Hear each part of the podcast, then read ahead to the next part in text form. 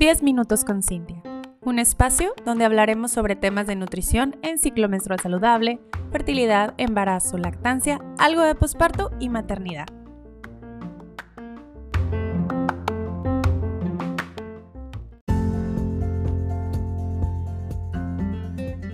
Buenos días a todas y bienvenidas a este nuevo episodio aquí en 10 minutos con Cintia. Yo soy Cintia Villarreal, tu nutrióloga perinatal y hoy vamos a estar hablando un tema que me encanta y es el mundo celular. Me encanta este tema, la verdad que me siempre lo saco tanto en la parte de mis pacientes de fertilidad en consulta privada y también en mis conferencias. Y estoy hablando de que el cuerpo humano es como una selva salvaje. Ahorita te voy a, te voy a explicar el por qué lo comparo primero te tengo que dar el contexto para que estemos en el mismo canal. Primero que nada, debemos de saber que el cuerpo humano tiene más de 30 billones de células, las cuales cada parte de tu cuerpo, cada minúsculo espacio está compuesto por ciertas células que van a hacer cierto trabajo, metabolismo, nutrición, digestión, protección, prevención, em, lo que quieras, lo que me digas, cualquier tipo de acción, tu célula lo va a hacer y tiene una célula o un departamento encargado para hacer eso. Alrededor de 200 tipos de células son las que tenemos, son diferentes en cada cuerpo. Entonces estamos hablando que hay glóbulos rojos, hay células de la piel, células nerviosas, de la grasa, del cerebro, del ovario. Entonces, debido a que el cuerpo tiene muchísimo tipo de células, se le llama un organismo multicelular y complejo. Y yo le agregaría salvaje. Cada célula tiene una función.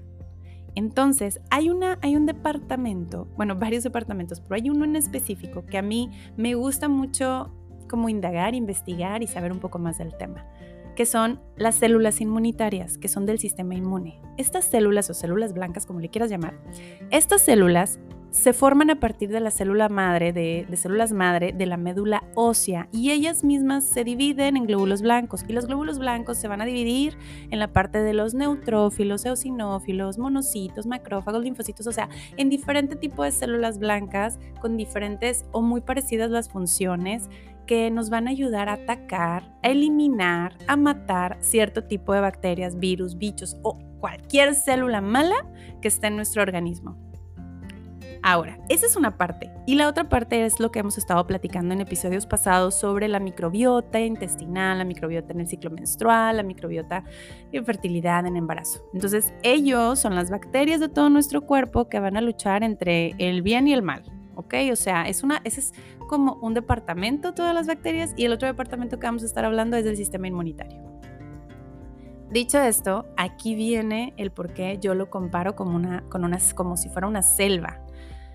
Normalmente cuando nosotros eh, nos enfermamos, nuestro sistema inmune baja, por lo tanto los caballitos de batalla que podamos tener de macrófagos, eosinófilos, linfocitos y todo este rollo pueden estar hiperreactivos ante cierta bacteria, ante, cierto virus que tienen que acabar, eliminar, matar, comerse, fagocitar, el nombre que le quieras poner, eh, para poder que no hagan estragos en tu cuerpo y puedas sobrevivir. Ese es como su principal, uno de los principales eh, funciones del sistema inmune.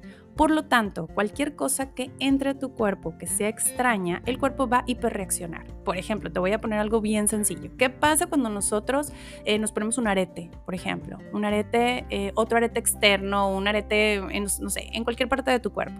Puede ser que el cuerpo, que las mismas células de la, piel o de la dermis o de la epidermis pueda hiperreaccionar, por lo tanto puede crear a lo mejor una cicatrización o nunca te cicatrice o ¿saben cómo? Entonces puede haber una inflamación. Esa inflamación tiene mucho que ver con este tipo de células y el sistema inmune es el que hiperreacciona ante todo esto.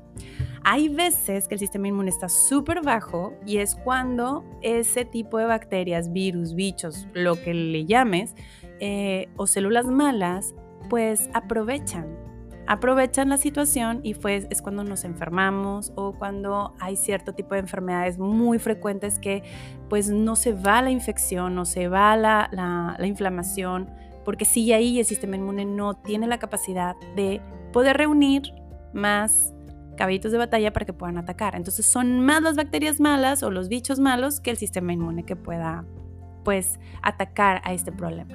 Ahora bien, viéndolo por el otro lado, tener un sistema inmunitario súper, hiper, recontra reactivo, Podemos hablar, por ejemplo, de los tratamientos de fertilidad. Hay veces que los tratamientos de fertilidad, por ejemplo, las inseminaciones, estamos hablando que es una célula, es un espermatozoide que eh, va a entrar a nuestro sistema y por lo tanto nuestro sistema inmune lo puede ver como algo que no debe de estar ahí y lo lo va a atacar. Por lo tanto, hay veces que cierto tipo de tratamientos de fertilidad o vemos que el sistema inmune pues no está en óptimas condiciones o está súper hiperreactivo, pues no se da esa fecundación y el esperma no puede llegar hasta el óvulo a fecundarlo. Lo mismo pasa en in vitro. Vamos a hablar en esta parte que es lo que más de pronto puedo estar platicando con mis pacientes. Cuando hay tratamientos de in vitro, estamos hablando que el embrión se desarrolla eh, las células se desarrollan en un laboratorio. Entonces hay un ambiente mucho, muy controlado. Es como si todo el tiempo se esté monitoreando, eh, se esté checando, esté viendo pues cómo se está desarrollando. Entonces, ¿qué quiere decir? La mujer pasa, antes de un in vitro, la mujer pasa por un cóctel hormonal, una preparación, una estimulación ovárica y luego después una aspiración de óvulos. De esos óvulos se clasifican cuáles son los aptos para fecundar. Cuando se fecunda con un espermatozoide, esos óvulos eh, ya fecundados, ya cuando se haya dividido y se crea un embrión, ese embrión se cataloga en cataloga no sé, en estadio 1, 2 y 3. Y esto 1, 2 y 3 estamos hablando que esa, ese, eh, cuando lo clasifican es porque es apto para implantación. Hay de dos sopas, o sea, puede ser que vaya directamente a implantación o puede ser que vaya a otro examen genético, lo cual dura un poquito más, unos 15 días más. Entonces el embrión tiene que como eh, tener otro examen, por así decirlo. Y esto pasa en un ambiente muy controlado de doctores y científicos y mentes brillantes, ¿no? Cuando, cuando estamos en este proceso de in vitro. Lo que pasa a diferencia del cuerpo humano. Cuando el, el, cuerpo humano lo hace de manera natural, literalmente es algo muy, muy, muy salvaje. Es como si a ti te pusieran en la selva, literal, y no sabes qué animal puede salir, no sabes qué bicho te puede picar, no sabes si va a llover, si te o sea, no sabemos nada. La selva es como algo muy, muy, muy, muy salvaje y muy como profundo. Es exactamente lo mismo, el cuerpo humano así actúa. ¿Qué quiero decir con esto? Que cuando pasamos un embrión de un estadio 1, por ejemplo, de muy buena clasificación, está súper bien, y lo pasamos al cuerpo humano, estamos hablando que ese embrión de pasar de un ambiente controlado va a pasar al ambiente salvaje de saber cómo el cuerpo lo puede eh, dar la bienvenida. No se sabe, no hay una garantía. Por eso, normalmente cuando nos dan a hacer la transferencia de embriones, pues tenemos otro cóctel hormonal para adecuar el ambiente y hacerlo lo más ameno para ese embrión y que pueda haber una implantación, que pueda haber una vascularización de útero, que se pueda implantar de la forma correcta, que pueda desarrollarse, que pueda pasar la sangre como debe de pasar para que lo esté nutriendo hasta llegar a que lata el corazón y todo este rollo, ¿no? Bueno, todo esto que te estoy platicando tras bambalinas tiene bastante que ver la nutrición fértil. Porque no es lo mismo que yo te ponga en la selva desnuda o desnudo y decir, tienes que salvarte y tienes que sobrevivir tres días en la selva, a yo ponerte en la selva con todas las herramientas que vas a ir necesitando para cada cosa que se te vaya presentando. O sea, cualquier cosa, de, ok, aquí tienes una sombrilla por si llueve, aquí tienes algún medicamento por si te, te, sientes mal, aquí tienes comida, aquí tienes un suéter, aquí tienes zapatos, aquí tienes tenis, aquí tienes lo que vayas necesitando y es más factible que sobrevivas esos tres días con toda la herramienta que vas a ir necesitando porque estás en la selva y sabes que vas a estar ahí, a estar desnudo sin nada. Qué bueno hay sus milagros y sí puede pasar cuando eres súper apto y bueno, has tenido eh, un repertorio de estudios y lo que tú quieras, que sabes que, ah, bueno, pues yo sé hacer fogatas, yo sé, ¿sabes? obviamente sí se puede, pero las posibilidades son muy diferentes, el porcentaje es muy diferente, la estadística es muy diferente. Aquí voy con la importancia de tener una muy buena alimentación antes de cada tratamiento de fertilidad, porque es como si yo te diera todas las herramientas necesarias para que puedas o tengas una tasa de éxito muchísimo mejor en tus tratamientos de fertilidad. ¿Por qué? Porque los nutrientes nos ayudan a que nuestro sistema inmune, nuestras células, nuestro sistema nervioso, nuestro sistema emocional siempre esté en equilibrio. Por eso yo siempre hablo que la nutrición fértil es como nuestra piedra angular ante todo. O sea, si tú vas a un maratón, pues necesitas hacer un plan de alimentación para que tu cuerpo esté en óptimas condiciones para que puedas solventar ese maratón, ese Ironman, ese triatlón, o lo que vayas a hacer, es necesaria la nutrición. Por eso, casi siempre les digo, es que, tu opción de, comida siempre sea una opción saludable, porque es elegir sumar a la causa. Y más cuando estamos en este proceso de fertilidad, que ya hemos pasado por más inseminaciones, hemos pasado por dos in vitros, échale ganas, porque como quiera el embrión está, en, en este caso de, de in vitros, el embrión ya está en un ambiente controlado. Ahora faltas tú.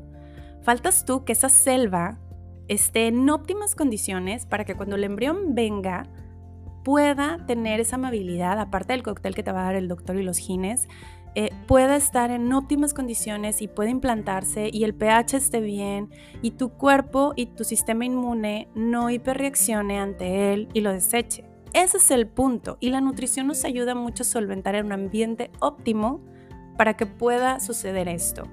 Por eso es tan importante utilizar los, los alimentos a nuestro beneficio y que pues sumen a la causa.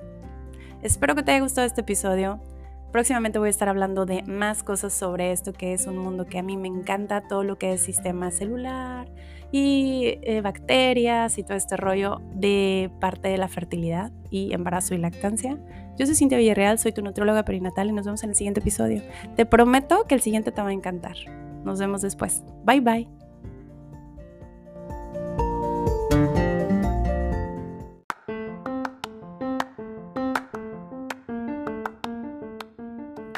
Muchas gracias a Nutrición Fértil por ayudarnos a crear este espacio para ti. Una tienda especializada en suplementación, en fertilidad, embarazo, lactancia, posparto, salud femenina y más. Búscala www.nutricionfertil.com.